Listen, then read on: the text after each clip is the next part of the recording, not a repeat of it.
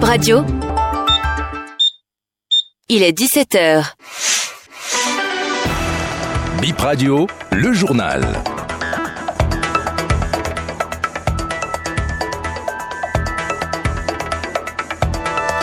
Toujours fidèle au programme de votre radio Bip Radio. Bonsoir à toutes et à tous. Le sommaire de cette nouvelle édition du journal. Une collision entre un véhicule des sapeurs-pompiers et un tricycle fait un blessé grave à Boumekalavi cet après-midi. La police républicaine alerte sur une nouvelle forme d'escroquerie à la mode. Ce sont de faux voyants qui vous abordent dans la circulation et s'emparent de vos biens.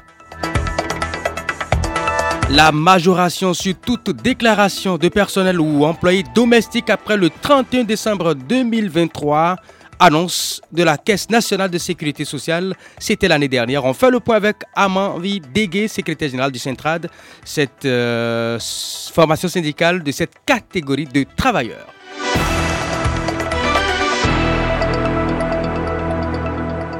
Bienvenue à chacun et à tous et bonnes positions d'écoute.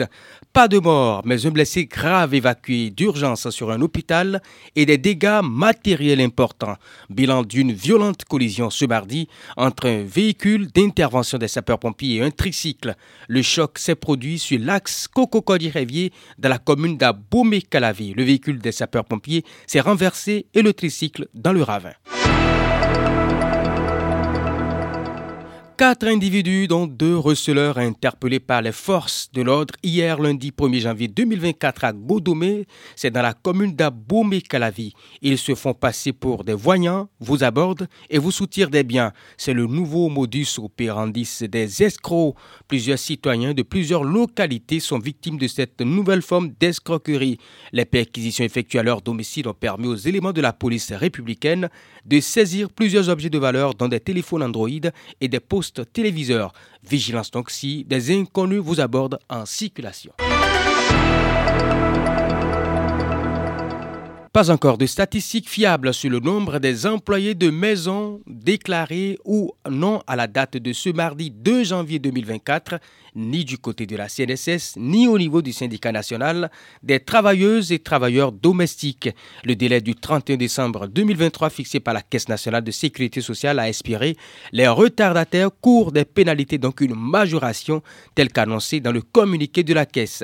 Amanvi Dégué, secrétaire général du Centrad, joint par BIP Radio, fait le point. La fiche que nous avons déposée, ça porte sur les registres suivants. Il y a l'ordre, le nom, un nom de l'intéressé, sa date d'embauche, son salaire, sa qualification professionnelle, ce qu'il fait en tant qu'employé de maison, c'est des cuisiniers. Après ça, maintenant, euh, la preuve de la CNSS. Et donc, si c'est que nous avons le retour de ces fiches-là, nous pouvons dire avec euh, certitude que, effectivement, tel nom ont été déclarés et il reste tel nom. C'est pour avoir une idée claire que nous avons déposé ces fiches. Mais voilà que, jusqu'à l'heure où je vous parle, il n'y a pas eu même 10 sur euh, peu de nombre que nous avons déposé. Ils ont rassuré, ils vont nous donner, ils vont donner, c'est ce que nous avons eu de près des comptables. Ils sont en fin de l'année, ils sont en train de faire le bilan, donc euh, ils n'ont pas eu le temps, tout ça là. Je crois que c'est parce que ils n'ont pas pu faire les choses telles que ça a été demandé. Ils sont en train de se cacher. Mais je leur ai souvent dit que ça va les surprendre. Parce que nous avons pris le temps de mettre la sensibilisation et de faire le travail qu'il fallait faire avec eux. Nous avons même expliqué qu'il y a une plateforme qui est disponible, leur facilitant même la chose à faire pour que chacun se conforme à un bon date. Allons maintenant sur le campus universitaire de la Bomi-Calavi où les travailleurs conventionnés de ce lieu de savoir ne digèrent pas encore la non-revalorisation de leur salaire. Ils exigent toujours qu'il soit mis à leur disposition l'assurance maladie. Ce sont entre autres revendications restées sans suite. Hippolyte Amoussou, secrétaire général du syndicat, confie que les luttes syndicales vont se poursuivre autour de ces points en 2024. En 2023, nous avons eu beaucoup de revendications, dont les plus importantes ont été la revalorisation des salaires, l'assurance maladie qui a été coupée depuis deux ans, ainsi que la centralisation de la gestion du personnel, ainsi que d'autres revendications. En fin de compte, par rapport à nos luttes, toutes ces revendications n'ont pas été touchées. Pour le moment, nous n'avons encore rien eu de l'autorité et je pense que cela fera partie des revendications les plus attendues pour 2024. Donc, en bref, c'est que pour le moment, le syndicat n'a rien reçu pour tout ce qui est des revendications collectives. Nous avons eu seulement que quelques éclaircies au niveau des revendications personnelles ou des problèmes personnels que les autorités ont réglés avec nous. Donc en 2024, nous revenons encore sur la revalorisation salariale, nous revenons encore sur l'assurance maladie et l'audit du personnel qui doit déboucher sur la centralisation de la gestion du personnel. Donc ces revendications-là vont être encore de retour et seront après discutées avec l'autorité. Jusqu'à présent, nous sommes dans la posture du dialogue constructif jusqu'à ce que nous ayons gain de cause. Donc voilà un peu nos perspectives pour 2024. Et dans le même registre, les travailleurs conventionnés du Centre national hospitalier et universitaire de Cotonou n'ont toujours pas gain de cause, la même préoccupation, la revalorisation de leur salaire. Ils espèrent en la bonne foi du gouvernement cette nouvelle année 2024 pour que cette question soit vidée. Gilles Jossou, secrétaire général de l'Union libre des travailleurs du CNHU.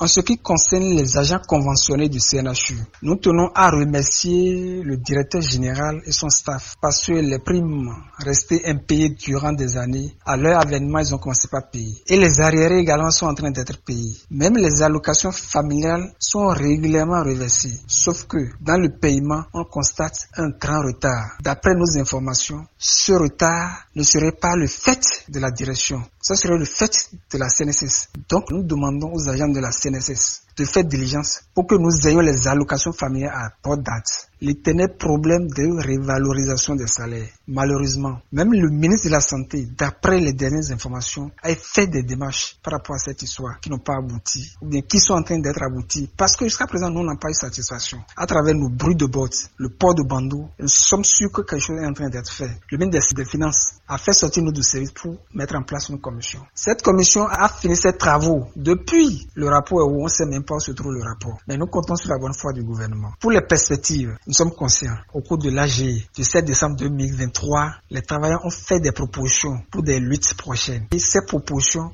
on les garde en secret. Ce sont nos âmes. On ne va pas les ventiler, on ne va pas les divulguer. Nous avons d'autres stratégies. C'est garder l'ange à On ne mérite même pas aller sur ce point. Chers travailleurs, soyez patients, mais la lutte continue. On boucle ce journal par cette nouvelle euh, de la Cannes, la 34e édition de la Coupe d'Afrique des Nations Totale Côte d'Ivoire 2023. Coup d'envoi le 13 janvier 2024 pour les 24 sélections en compétition. Un seul rêve, briller dans la plus grande compétition de football continental et soulever le trophée. La Côte d'Ivoire, pays organisateur, accueille les participants dans les cinq villes hautes. Les groupes A et B jouent à Abidjan. Yamoussoukro abrite les matchs du groupe C. Le groupe D joue ses matchs à Boaké. Le groupe F se retrouve à Korogo et San Pedro prend le groupe F. Et ce sera tout pour BIP Info 17h, mesdames et messieurs. Merci de votre attention.